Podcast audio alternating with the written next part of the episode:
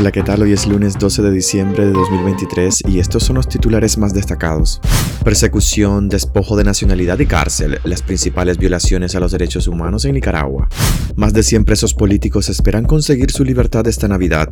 Al menos 3.552 de las ONGs registradas han sido disueltas por la dictadura desde 2018. Tasa de homicidios en Nicaragua aumenta un 46% entre el 2019 y 2021, según la ONU. En internacionales, con un duro horizonte económico, Argentina inicia la era Milei. Soy Edwin Cáceres y les doy la bienvenida. Persecución, despojo de nacionalidad y cárcel, las principales violaciones a los derechos humanos en Nicaragua.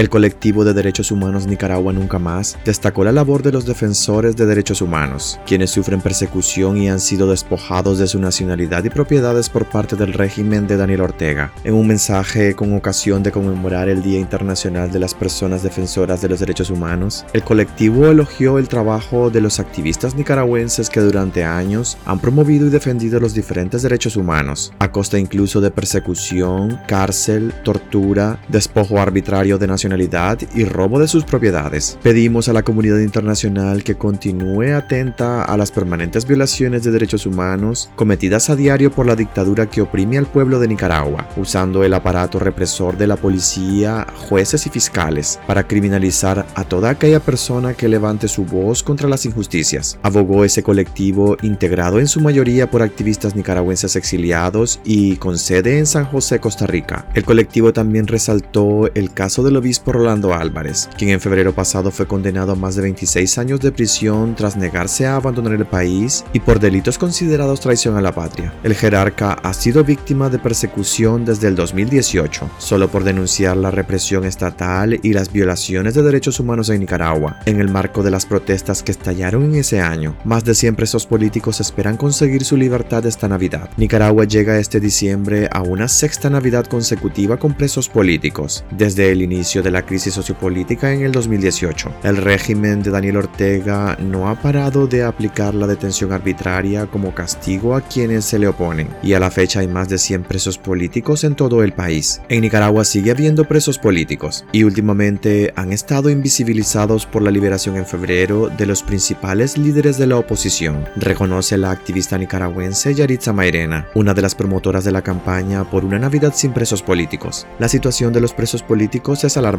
porque la lista no para de aumentar, dicen desde la campaña. A pesar de que el régimen libera a cierta cantidad, siempre vuelve a encarcelar por razones políticas. Hay presos políticos como Eliseo Castro, quien está permanentemente ingresado en un hospital, Snyder López, quien ha estado mal de salud por una infección tras la picadura de un animal, y Eder Muñoz, que estaría en malas condiciones de salud por una apendicitis. Organizaciones de derechos humanos, excarcelados políticos y actores de la comunidad internacional han demandado a la dictadura la liberación de los presos políticos esta Navidad. Al menos 3.552 de las ONGs registradas han sido disueltas por la dictadura desde el 2018.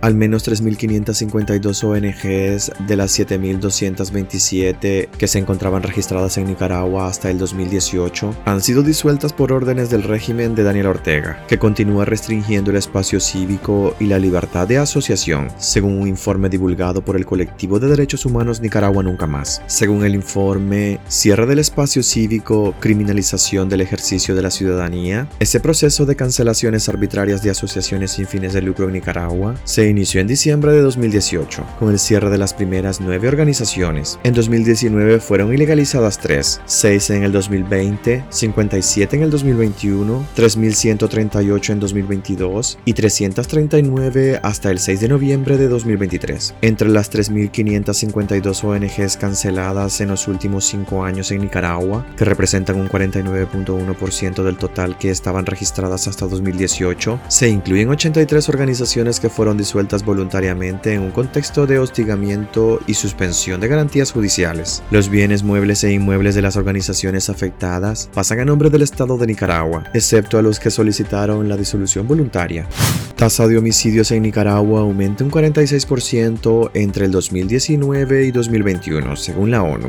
La tasa de homicidios en Nicaragua incrementó un 46% entre el 2019 y 2021, según el estudio global sobre homicidios de la Oficina de las Naciones Unidas contra la Droga y el Delito. A pesar que el estudio no incluye los datos del 2020, la ONU considera que Nicaragua registra el mayor crecimiento de la tasa de homicidios en la región, tomando en cuenta que en Honduras hubo una baja del 5% de homicidios. América Latina y el Caribe no solo tiene sistemáticamente la tasa de homicidios más alta de todas las regiones, sino que también tuvo la mayor proporción de homicidios relacionados con la delincuencia organizada en todo el mundo en 2021, indica la ONU. El estudio de la ONU también ubica a América Latina con una tasa global de homicidio del 27% de los 458.000 registrados en 2021 en el mundo, convirtiendo esta región en la más violenta del planeta. Los países que llamaron la atención son Ecuador, Nicaragua o Panamá.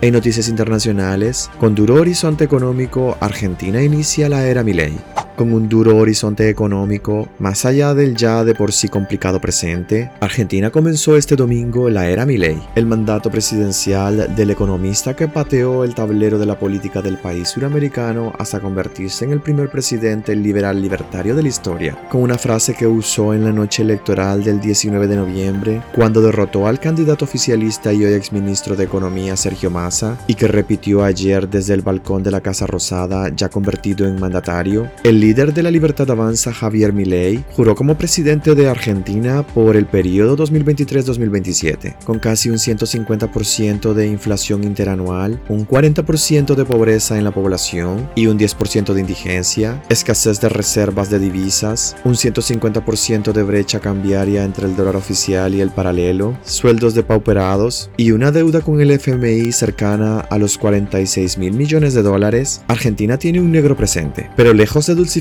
la situación o de ofrecer una mentira confortable, el nuevo mandatario que rompiendo la tradición optó por no pronunciar un discurso ante la Asamblea Legislativa y sí en la calle frente a la ciudadanía, pronunció ante los argentinos una verdad incómoda. Milei apeló a la peor herencia recibida por ningún gobierno hasta el momento, para afirmar que aplicará un duro ajuste y que habrá esta inflación por varios meses, pero prometió que este será el último mal trago antes de la reconstrucción del país suramericano.